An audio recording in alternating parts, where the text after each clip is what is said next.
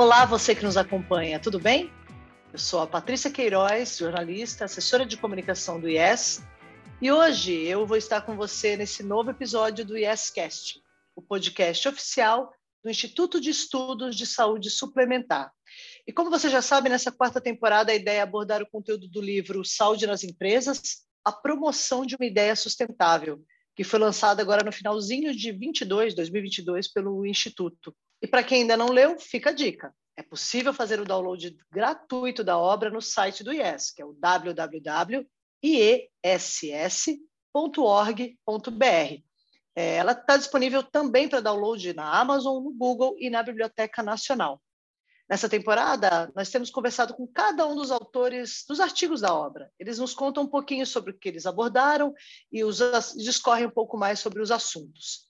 Hoje a conversa é com o professor Alberto Gata, que foi um dos organizadores do livro e escreveu, inclusive, um artigo sobre a gestão dos programas de promoção de saúde em empresas e os seus principais indicadores de mensuração e monitoramento.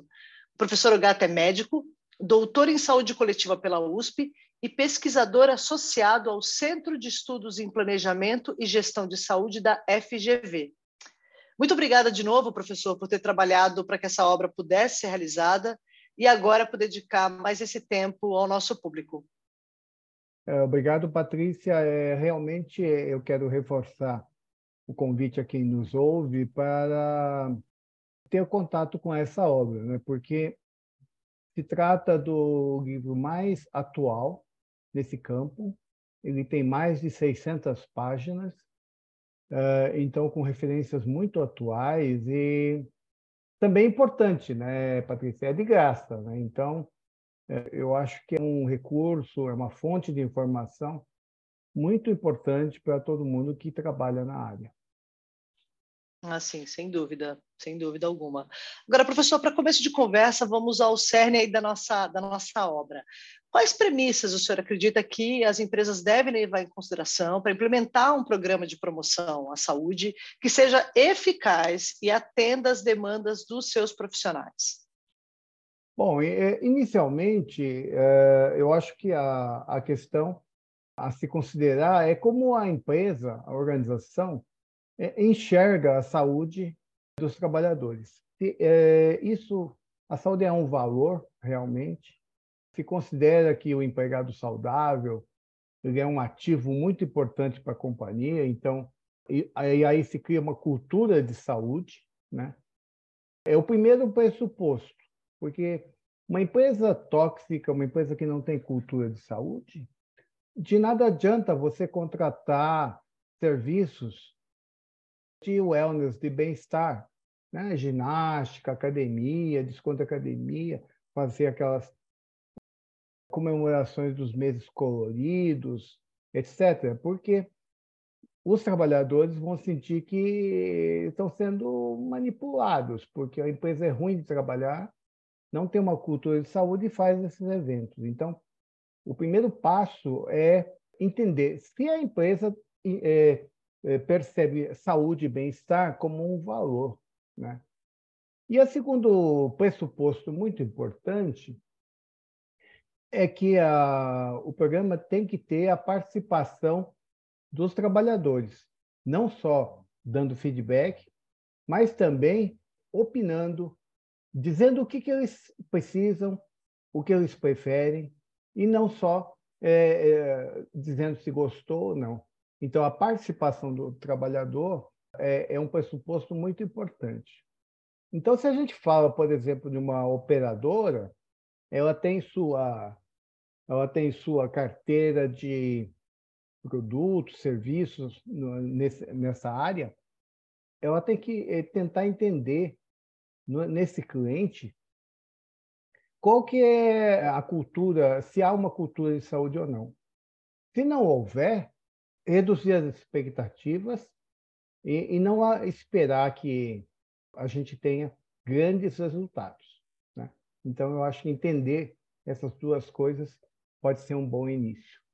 Agora, o seu artigo, professor, o senhor destacou um modelo lógico de programa de promoção à saúde É, como é que funciona para isso ser aplicado e, hum. principalmente, qualquer empresa pode adotar, de qualquer perfil, qualquer tamanho? Bom, como todo programa que você vai fazer, ele sempre tem que seguir um modelo lógico, né? Ele não pode ser aleatório. Então, ele se aplica a esse ou qualquer outro modelo, eles podem ser realmente utilizados por empresas de diferentes portes, né? Porque são quatro pressupostos muito básicos. O primeiro é fazer um diagnóstico da situação. Como eu disse, você pode avaliar a cultura da organização, o clima, e depois buscar outras fontes de informação da, dos trabalhadores e da companhia. Por exemplo, quais são os resultados dos exames periódicos de saúde, quais são os fatores que levam a, a, mai, a maior taxa de faltas ao trabalho, maiores taxas de internação, dados do clima organizacional. Então, eu fazer um diagnóstico daquela empresa.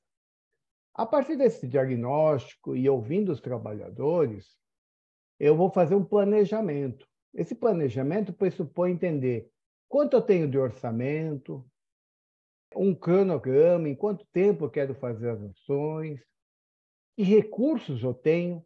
Eu tenho o apoio da TI, eu tenho o apoio da comunicação, do marketing, do supply chain, crio um comitê. A partir daí, eu vou fazer a implementação. A implementação é super importante, porque é o jeito que eu implementar vai depender do engajamento dos participantes. Então, eu preciso fazer um plano de implementação que permita o engajamento, a participação dos trabalhadores das diferentes é, atividades.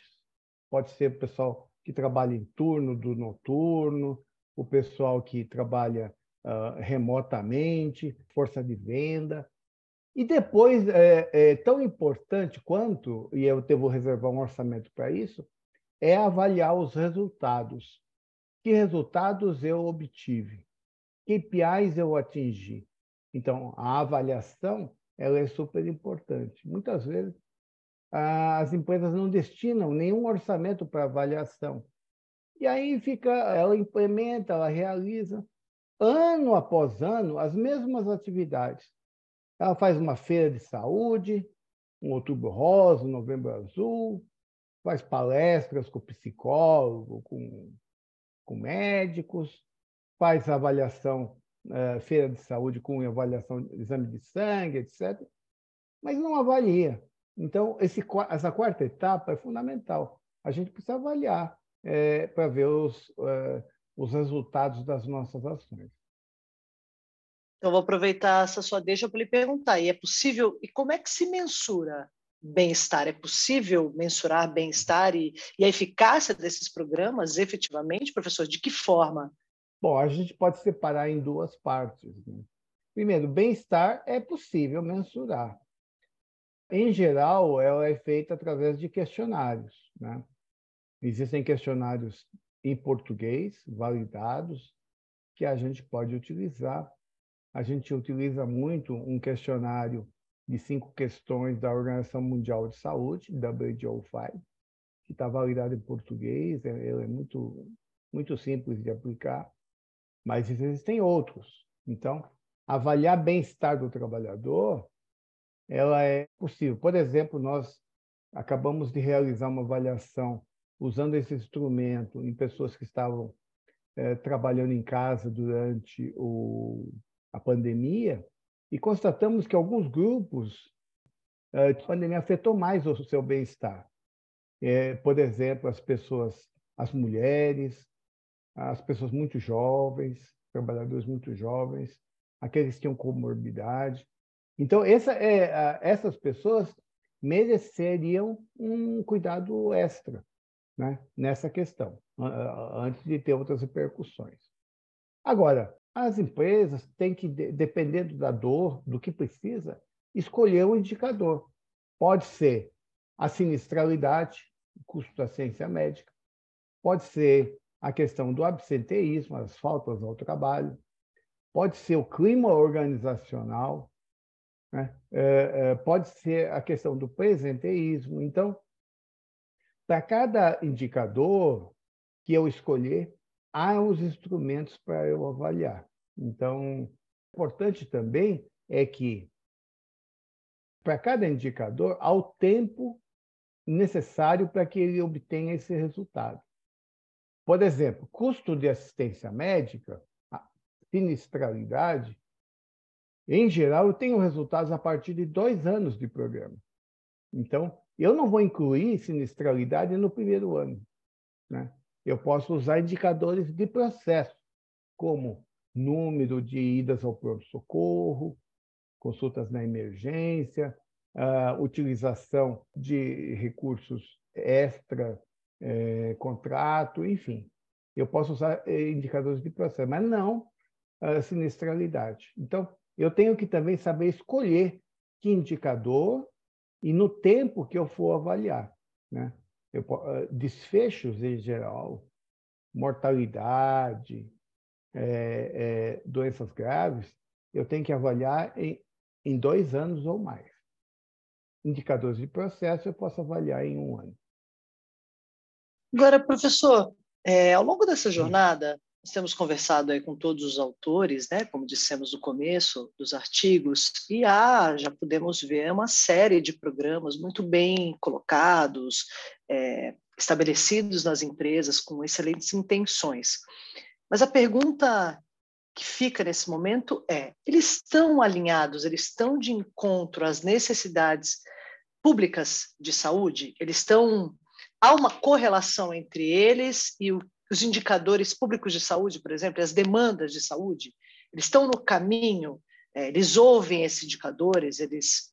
Hum. Qual que é a sua percepção disso?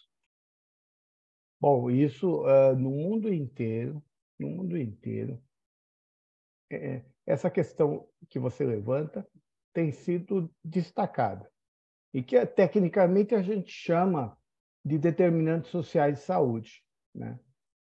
Então, mesmo que eu tenha uma empresa com um seguro privado, ela tem que atentar é, para os determinantes de saúde nas quais o participante vive, onde ele mora, como que ele se desloca, o que ele come, se, é um, se ele mora num lugar violento ou não, se ele tem saneamento básico. Porque saúde e bem-estar ela não é construída só na empresa. É, mais importante que a empresa são, são o tempo que a pessoa passa com a sua família, se deslocando. Então, a, a empresa não é uma ilha. Então, a gente sempre tem que atentar e analisar uh, os determinantes sociais. Existe jeito de avaliar os determinantes sociais também. Então, muitas vezes a, a gente vê as pessoas fazendo programas indicando o jeito de comer, preparar os alimentos orgânicos, etc. Mas o trabalhador não consegue comprar esses alimentos. Ou uh, uh, fazer atividade física e academia, dar desconto na academia. Mas o trabalhador leva duas horas para chegar, duas horas para voltar. Uma mulher uh, ainda às vezes acumula as questões da casa. Tem gente que trabalha e estuda. Então, eh, de que maneira eu vou é, propor uma coisa que é, é, é impraticável para o trabalhador? Eu preciso pensar outras alternativas. Né? Ou assim, eu, eu tenho um, um grupo que tem excesso de peso tal, eu patrocino grupos de corrida. Né? Então, é, eu preciso compreender o contexto onde as pessoas vivem. E uh, eu acho que essa sua pergunta também tem outra questão, que, na verdade, a gente tem no Brasil um único sistema de saúde, por isso que chama SUS. Né? Então, ele é único. É, nós temos, é, é, de maneira suplementar, cerca de 50 milhões de pessoas que adquirem um, um, um seguro adicional, mas o sistema é único. Então, é, toda vez que a gente faz estatística sobre a prevalência de hipertensão, diabetes, a gente pensa no país como um todo, ou na cidade como um todo. Então, assim, a gente tem que sempre ter na cabeça, por exemplo, uh, uh, eu acho, é, tenho comentado, por exemplo, muitas empresas, quando realizam é, nos seus programas, a gente tem gente com hipertensão e diabetes, por exemplo, que não utilizam a farmácia popular. Né? Não, quer dizer, não faz sentido não usar, né? porque você faz parte, o fato de você ter é, um plano de saúde não, não, indica que você está à margem, e a gente viu isso na questão da imunização. Né? A imunização contra a Covid, contra a influenza agora que vai começar, é, e as vacinas da infância, elas estão disponíveis para toda a sociedade. Ninguém pergunta se você tem plano de saúde ou não. Então, eu acho que a, a gente compreender e os gestores dos programas entenderem que a gente faz parte de um sistema único de saúde, permite que a gente enxergue o todo, o contexto no qual a gente está inserido. Ah, sim, sem dúvida. Não dá para descolar disso de jeito nenhum da sociedade onde o, o trabalhador ali vive. Agora, professor, assunto saúde mental. É, muito temos falado, que bom que temos falado cada vez mais né, sobre essa questão da saúde mental das pessoas.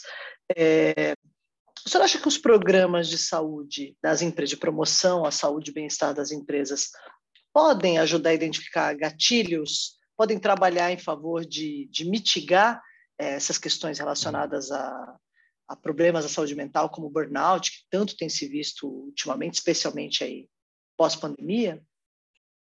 Então, essa é uma questão importante. Porque saúde mental ela, ela se insere no contexto das outras iniciativas de bem-estar, né? e na qual, se a gente está falando é, de uma ação de uma empresa ou de uma operadora, ela não se, ela não se limita à, à oferta de serviços. Muita gente, muita gente fala, fala assim, não, é, é, eu tenho um programa de saúde mental porque eu ofereço psicologia online, né? um serviço de psicologia, ofereço uma rede. Ela não é tão simples, né? Lá nos Estados Unidos tem sido muito criticada essa coisa da prateleira, né? Sabe? Então assim, olha, eu tenho atividade física, é um problema. Aí eu faço grupo de ginástica, desconto academia, eu vou buscando os produtos na prateleira. Eu tenho saúde mental e vou fazer o, IAP, o Programa de Assistência Empregado, vou usar é, é, psicoterapia online. Quer dizer, é, o contexto ele é mais complexo do que esse. Por isso que uh, a construção de um ambiente saudável, do ponto, de vista, do, do ponto de vista físico e mental, ela compreende em, em ter uma cultura de saúde, onde uh, o ambiente, um, o, o ambiente psicossocial é favorável, onde há uma comunicação transparente, as regras são claras, você não tem assédio moral nem sexual, você é, tem oportunidades de ter momentos de empatia, de bom relacionamento, uh, em que você é reconhecido pelo que você faz, e uh, isso não se resolve com sessões de meditação, mindfulness, né? Isso se resolve você trabalhando o ambiente de trabalho. Então, a, a, a, as operadoras, quando vão atuar nesse campo, elas podem contribuir para, para essa questão, mas elas não, não, não, não podem prometer uh, resolver a questão com, com os produtos, com os serviços é, associados. Né? Então, essa questão do burnout, ela é, está, é, na verdade, um, um, tanto banalizada. Né? Eu acho que a, os questionários que se têm utilizado, na, na maioria dos questionários, dá uma taxa muito alta. Então, não é possível a gente ter 60%, 70% das pessoas em burnout. Né? Isso eh, a gente publicou um artigo no American Journal of Health Promotion que a gente discute isso. Né? É, será que todo mundo tem burnout? ou é um instrumento que é sensível demais e acaba aparecendo para todo mundo. Então, eu acho que aí entra também essa questão do diagnóstico. Que instrumento eu estou utilizando para dizer que eu tenho muito burnout? Né? Então, uh, eu acho que também aí é muito importante o olhar técnico sobre a questão, entender o conceito. Sem dúvida, é, essa questão tá, está banalizada. E a gente tem que colocar os pingos nos is para entender direito a questão. Bom, professor, a gente está chegando ao fim. O senhor gostaria de fazer considerações finais, reforçar o seu convite já feito para que a turma faça o download da nossa publicação?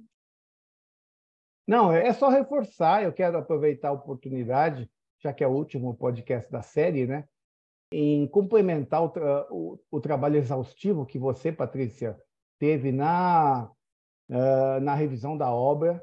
Né? Então, uh, quem uh, for ler o, o, livro vai perceber, vai notar o cuidado com que ele foi revisado na, na linguagem, na correção da língua, da ortografia, então, a, nas suas referências. Então, eu quero aproveitar a oportunidade para cumprimentar você, Patrícia, e realmente convidar o, os interessados a, a ter contato com essa obra. Né? Eu acho que a, eu fiquei impressionado com a qualidade da, dos capítulos e nós tínhamos há alguns anos traduzido o, o livro-texto mais comum no mundo, né?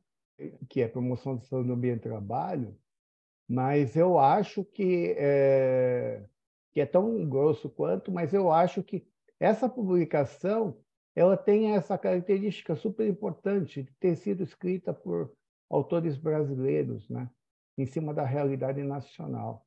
Então, eu acho que a, a chance que uh, as pessoas têm de aprender com essa obra é muito grande. Quero cumprimentar o IES pela iniciativa uh, de lançar, uh, por essa ousadia né, de ter lançar um livro-texto uh, com dessa magnitude e convidar a, a, todos que leiam, leiam a obra.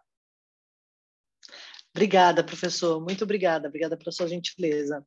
Bem, nós estamos chegando ao fim desse episódio do YesCast, o podcast oficial do Instituto de Estudos de Saúde Suplementar. E se você quiser saber mais sobre esse e os outros capítulos do livro, reforço junto ao professor Ogata. O download é gratuito pelo site do IES. E não se esqueça, o ESCast tem episódios novos todas as terças e sextas-feiras. E pode ser acompanhado sempre da sua plataforma de áudio preferida. Nós estamos em todas elas. E também no YouTube do IES. Muito obrigada a todos que nos acompanharam e até um próximo episódio.